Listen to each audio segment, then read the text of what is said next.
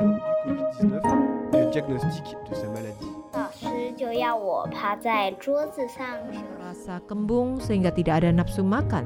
Jadi saya tidak makan. Hello，你好，你现在听到的是少年报道者的读报新闻，我是小管家报道仔。少年报道者是独立媒体报道者制作的儿少新闻平台，在这里有很多大朋友、小朋友会把世界上重要的事说给你听，除了中文，还有多种语言哦。请把耳朵打开，让报道仔为你服务，一起来收听好新闻。Kembali lagi dengan reporter muda yang akan membahas tentang pemanasan global di mana dunia dengan suhu temperatur yang kian meninggi. Apa yang harus dilakukan selain dengan AC pendingin, bagaimana dengan konsep konstruksi dan tata kota penurun suhu udara yang dikembangkan dari India, Singapura, dan Jerman. Seiring dengan pemanasan global yang semakin serius, dunia menghadapi ancaman suhu temperatur yang kian tinggi. Untuk mengurangi terjadinya cedera panas, maka semakin umum pemakaian AC pendingin dan persentase pemakaiannya juga semakin tinggi. Akan tetapi, menggunakan AC pendingin sangat boros listrik dan juga menyebabkan suhu semakin panas. Berbagai negara mulai memikirkan langkah penyesuaiannya yang dimulai dari konstruksi bangunan hingga penataan kota. Para arsitektur bertukar pikiran untuk mencari solusi ide penggunaan ventilasi atau lapisan yang menghadang paparan sinar panas, pembuangan suhu panas, anti panas atau insulasi agar ruangan terasa lebih sejuk, mengurangi permintaan pemakaian AC pendingin. Selain lingkungan Taiwan yang lembab, tingkat kepadatan masyarakat juga cukup tinggi. Maka dari itu, konstruksi dan penataan kota yang berhubungan dengan ah, mengurangi atau menuruni suhu udara sangat penting sekali. Kondisi demikian sangat membantu Taiwan dalam menghadapi pemanasan iklim yang terus berlanjut. Melalui situasi yang ada dari negara lain, mari kita berpikir cara dan kebijakan mana sajakah yang dapat dipelajari atau diikuti oleh Taiwan. Manusia telah lama mengembangkan banyak cara atau langkah menurunkan suhu udara yang berbeda dengan cara yang berbeda agar dapat hidup beradaptasi dengan lingkungan beriklim suhu tinggi. Dalam beberapa tahun terakhir ini, dalam rangka mencapai sasaran konstruksi bangunan insulasi atau anti panas, ada beberapa arsitek malah kembali mempelajari teknik bangunan kuno, berbalik ke cara tradisional mempelajarinya, kemudian budaya tradisional cara menurunkan suhu udara, menemukan cara yang pas untuk hemat energi. India sangat panas menyengat, persentase pemakaian AC pendingin masih belum begitu umum. Di masa lalu, mengembangkan tidak sedikit metode-metode bangunan insulasi, kemudian eh, arsitek saat ini mencoba menggunakan cara mereka untuk membangun bangunan atau konstruksi yang berkemampuan untuk eh, meredakan suhu panas. Seorang arsitek New York, Diana Killock, dengan contoh sukses bangunan hasil karyanya sekolah Rakumari Ratnavatis Girls School yang ada di Jalsamar. Di saat musim panas di Jalsamar bisa mencapai 49 derajat Celcius. Bangunan setempat selalu didesain dengan kemampuan untuk menurunkan suhu udara. Beberapa tahun terakhir ini mendapat pengaruh perubahan iklim. Musim kemarau jal summer kian tahun kian panjang. Maka keperluan sebuah bangunan yang bisa menyesuaikan suhu udara panas. Oleh karena itu Diana Kilok yang menekankan penurunan suhu udara kemudian dengan membangun sekolah terbesar di tengah Guruntar. Diana Kilok bekerja sama dengan penduduk setempat mempelajari pengetahuan dan kehidupan mereka dengan metode konstruksi penurun suhu secara tradisional yang bisa beradaptasi dengan lingkungan agar suhu ruang dalam bangunan sekolah ini dibandingkan dengan suhu luar ruang yang bisa lebih rendah 10 derajat lebih. Bahan material yang dia pilih adalah batu pasir lokal yang terkenal di Jalsamar, batu pasir yang memiliki karakteristik pada musim dingin bersifat hangat, Kemudian musim panas bersifat sejuk, menjadi bahan material yang digunakan masyarakat lokal sejak dahulu kala untuk bangunan-bangunan penting.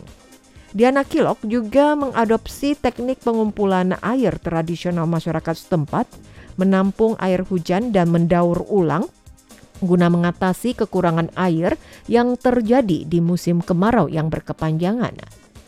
Selain suhu udara panas, hal yang paling ditakuti pada musim panas sebenarnya adalah kelembapan. Karena begitu berada di lingkungan dengan suhu dan kelembapan tinggi, tubuh manusia tidak dapat berkeringat secara normal untuk mengatur suhu tubuh, serta rentan terhadap heat stroke atau cedera panas dan lainnya. Oleh karena itu, Diana Kilok membuat tembok bangunan yang dilapisi dengan plester kapur yang mampu mengatur iklim. Saat kelembapan tinggi mampu menyerap uap air, saat musim kering malah mengeluarkan uap air sehingga cukup bermanfaat mengatur kelembapan dalam ruang. Selain mengadopsi batu pasir dan plesteran kapur, bangunan yang juga memiliki fungsi menurunkan suhu, mengadopsi desain penurun suhu dan sirkulasi India kuno. Satu jenis layar kisi yang berbentuk khusus yang disebut dengan jaali Jaali yang didesain agar bisa menghindari paparan matahari secara langsung, memperlancar sirkulasi udara, menurunkan suhu ruangan dan ini menjadi ciri khas arsitektur tradisional India. Selain itu, dalam interior bangunan sekolah juga mengadopsi model ruang dengan langit-langit yang lebih tinggi guna memungkinkan perputaran udara dan juga menggunakan papan panel surya yang berfungsi sebagai penghalang paparan panas atau peneduh menghasilkan listrik secara bersamaan. Kondisi demikian mencapai dua tujuan yakni penghematan energi dan juga bisa menurunkan suhu ruangan. Bangunan sekolah juga dirancang sedemikian rupa disesuaikan dengan arah angin lokal guna memperlancar sirkulasi udara dingin. Sekolah ini khusus dibangun untuk siswi atau pelajar perempuan yang bertujuan mencapai komitmen memajukan pendidikan kaum wanita. Kondisi lokal dengan rendahnya anak perempuan yang mengenyam pendidikan dan tingkat anak perempuan yang melek huruf hanya 36 persen saja. Dengan dihadirkan sekolah perempuan ini, maka bisa membantu peningkatan pendidikan lokal. Kemudian kita juga akan mengetahui apa yang disebut dengan Cooling Singapore Project melalui arah bangunan ubah efek pulau panas. Program penurunan suhu di Singapura, konstruksi bangunan memiliki penghilang efek pulau panas, akan tetapi tidak membiarkan suhu lingkungan menurun, hanya mengandalkan bangunan yang memiliki fungsi penurun suhu udara tidak cukup, tetapi seyogyanya diterapkan pada penataan secara keseluruhan atau seluruh kota. Pada awal bulan Juli 2023, warga kota Taipei pasti merasakan suhu udara yang sangat menyengat dikarenakan suhu tubuh melonjak melampaui 40 derajat Celcius dibandingkan dengan kawasan lain di Taiwan yang lebih panas. Meskipun Taipei terletak di garis lintang yang lebih tinggi, namun suhunya terasa lebih panas dibandingkan dengan wilayah Taiwan lainnya. Hal ini justru karena dipengaruhi oleh efek pulau panas ya, yang umumnya terjadi di perkotaan. Efek pulau panas yang mengacu pada fakta suhu perkotaan lebih tinggi dibandingkan dengan daerah pinggiran kota. Diakibatkan karena padatnya bangunan, langkanya ruang hijau, peningkatan limbah panas dari hasil AC ataupun transportasi. Jika ingin mengatasi dampak pulau panas ini, maka perencanaan atau penataan kota saat ini perlu direformasi. Singapura merupakan pusat keuangan internasional memiliki iklim yang hampir serupa dengan Taiwan, secara aktif berupaya mengurangi efek pulau panas Singapura sendiri merupakan negara dengan iklim panas dan tingkat urbanisasi yang sangat tinggi. Rata-rata kelembapan udara mencapai 84 persen. Di tengah lingkungan yang panas dan lembab mengandalkan pemakaian AC pendingin secara umum yang juga menciptakan keajaiban ekonomi iklim tropis. Akan tetapi, Singapura sendiri mulai mencari cara untuk menurunkan suhu udara selain memakai AC pendingin dan juga dipastikan bahwa mereka mampu mempertahankan posisi terdepan sebagai pusat keuangan internasional di lingkungan suhu yang semakin tinggi.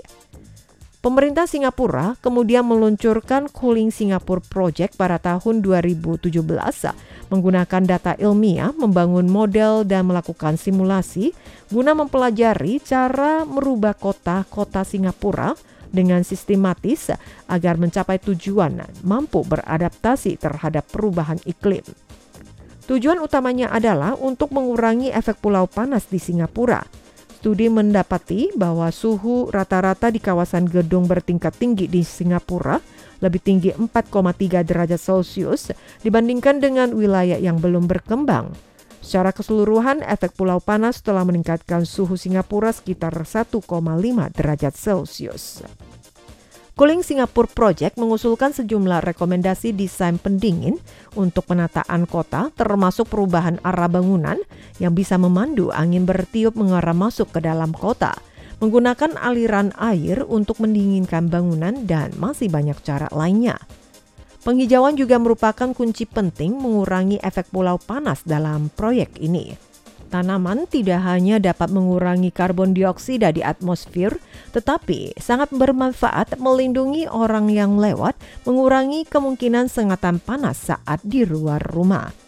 Di masa lalu, ada yang beranggapan kota-kota dengan harga tanah yang lebih mahal, maka berusaha semaksimal mungkin memanfaatkan seluruh ruang yang ada untuk membangun gedung-gedung tinggi. Namun seiring dengan semakin tidak terkendalinya tren pemanasan global, pemikiran lama ini seharusnya sudah mulai diubah. Untuk mengatasi masalah kekurangan ruang hijau, pemerintah Singapura menargetkan penanaman 1 juta pohon pada tahun 2030. Singapura telah membangun koridor hijau perkotaan di kota-kota yang mahal lahannya, yang berarti menanam pohon untuk meningkatkan cakupan ruang hijau, mengurangi polusi udara, Bangunan semen panas menghasilkan efek ventilasi yang bisa meredakan suhu panas. Sistem sirkulasi udara alami Jerman metode 85 tahun yang silam adalah beri jalan untuk angin. Selain menambah kawasan hijau, cara apa lagi yang bisa efektif menurunkan suhu di kota? Jawabannya adalah angin. Selama angin melewati kota, angin dapat menghilangkan limbah panas yang dihasilkan manusia dan mencapai efek suhu dingin di perkotaan. Namun kota tidak dapat menghasilkan aliran udara dari jumlah udara yang dinilai tidak begitu banyak. Aliran udara yang dihasilkan melalui perbedaan suhu di lingkungan alam kemudian dimasukkan ke dalam kota untuk meredakan panas. Namun sebagian besar desain perkotaan dalam dekade terakhir kurang memperhatikan konsep memberikan jalan untuk aliran angin. Sebaliknya untuk menampung lebih banyak orang yang berdatangan ke kota, gedung-gedung bertingkat yang dibangun malah menghalangi aliran udara. Dengan meningkatnya efek pulau panas, konsep koridor ventilasi mulai muncul di perencanaan kota, kota-kota metropolitan seperti Tokyo, Beijing dalam beberapa tahun terakhir. Pada awal tahun 1938, Stuttgart di Jerman menemukan manfaat angin terhadap kota. Maka dari itu, para ilmuwan tentang iklim turut berpartisipasi dalam perencanaan kota. Bisa dikatakan merupakan perencanaan proaktif. Pada masa tersebut, Stuttgart menggunakan kebijakan untuk mengendalikan pembangunan gedung membangun kembali mekanisme ventilasi alami kota sehingga memperbaiki permasalahan pelik yakni polusi udara dan efek pulau panas. Yang penting, kebijakan ini mengurangi penggunaan energi dari gedung, sekaligus bisa mencapai suhu udara yang mereda atau menurun. Konsep koridor ventilasi relatif lebih lambat diterapkan di Taiwan di Taipei saat ini yang paling terkena efek pulau panas memiliki banyak taman, sungai, ruang hijau yang bisa menghasilkan angin secara alami. Slogan harga rumah yang tinggi telah menyebabkan pembangunan berkelanjutan dengan kepadatan yang tinggi, hanya menyisahkan jarak sempit antara bangunan yang berdekatan, menghambat aliran udara bertiup ke lingkungan lain, menyebabkan panas terperangkap dalam kota. Baru-baru ini, semakin banyak kota di Taiwan mulai menyisipkan koridor angin dalam perencanaan kota. Kota pertama di Taiwan yang memberikan penghargaan atas praktik desain koridor angin adalah Taichung, dan kemudian sisi utara Panqiao, Jiangcui adalah koridor angin percobaan pertama di Taiwan. Di wilayah lain masih ada proyek sporadis tentang koridor angin, misalkan kawasan HSR Salun di Tainan yang merancang koridor angin, kota Taipei, Panqiao, Fuzhou yang juga membangun koridor angin bertujuan menurunkan suhu tinggi di kawasan pemukiman penduduk. Namun, desain koridor angin suatu kota perlu perencanaan yang lebih komprehensif untuk menghubungkan seluruh koridor angin dan mencapai efek penurunan suhu dengan baik. Profesor Lin Zeping dari Fakultas Arsitektur di Universitas Nasional Chengkung saat ini memimpin Laboratorium Bangunan dan Iklim Building and Climate Lab. Telah bekerja sama dengan tim peneliti di berbagai kota di Taiwan untuk membuat peta iklim lingkungan perkotaan melalui sistem pemantauan iklim mikro dan juga melalui penulisan artikel yang mempopulerkan ilmu pengetahuan tentang isu-isu suhu tinggi memungkinkan masyarakat untuk berpartisipasi dalam promosi perubahan terkait suhu udara. Strategi pereda efek pulau panas apa yang dapat Taiwan lakukan? Musim panas di Taiwan panas dan lembab, musim dingin terkadang juga terasa dingin. Oleh karena itu selain insulasi panas dan peneduh atau penghalang paparan panas, desain bangunan juga memperhatikan desain ventilasi. Pasal 17 dari Peraturan Teknis Bangunan Standar Bangunan Ramah Lingkungan yang didasarkan secara khusus tentang karakteristik iklim Taiwan merumuskan desain anti panas. Kode desain hemat energi juga menjadi cangkang bangunan di iklim basah adalah metode evaluasi yang mengintegrasikan desain penghalang panas, kinerja ventilasi, isolasi struktural dan orientasi bangunan yang difungsikan memastikan agar bangunan di Taiwan dapat memenuhi ambang batas standar yang disyaratkan oleh pemerintah, menghindari konsumsi energi dan pemborosan yang berlebih berlebihan menjadi konstruksi di masa depan. Dan masalahnya adalah pemakaian AC pendingin masih dalam kapasitas besar. Tingkatkan ruang hijau perkotaan, kurangi dampak lingkungan, jadikan bumi berkelanjutan. Mengubah pemikiran perencanaan kota tidak hanya akan membantu mengurangi suhu udara, namun juga mencapai tujuan berkelanjutan dengan cepat. Perserikatan Bangsa-Bangsa PBB menunjukkan bahwa hampir 70 persen emisi karbon global yang dihasilkan oleh perkotaan. Hampir 40 persen emisi karbon berasal dari industri konstruksi. Bangunan yang mengurangi karbon dan juga perencanaan kota telah menjadi kunci untuk pembangunan berkelanjutan. Tujuan pembangunan berkelanjutan 2030 yang diumumkan PBB pada tahun 2015 juga menyoroti peran penting kota dalam masa depan yang berkesinambungan. Perihal membangun kota yang inklusif, aman, tangguh dan berkelanjutan di antara desa dan kota ditingkatkan ruang hijau, mengurangi dampak lingkungan yang merugikan juga menjadi tugas penting baik itu penanaman pohon atau pembuatan koridor ventilasi, rencana transformasi perkotaan ini akan memakan waktu puluhan tahun untuk membuahkan hasil. Pemikiran masa lalu telah mengarah pada terbentuknya efek pulau panas. Kini yang diprioritaskan adalah mengubah pemikiran masa lalu guna mempercepat reformasi perkotaan. Siap siaga menyambut masa depan dengan suhu udara yang tinggi.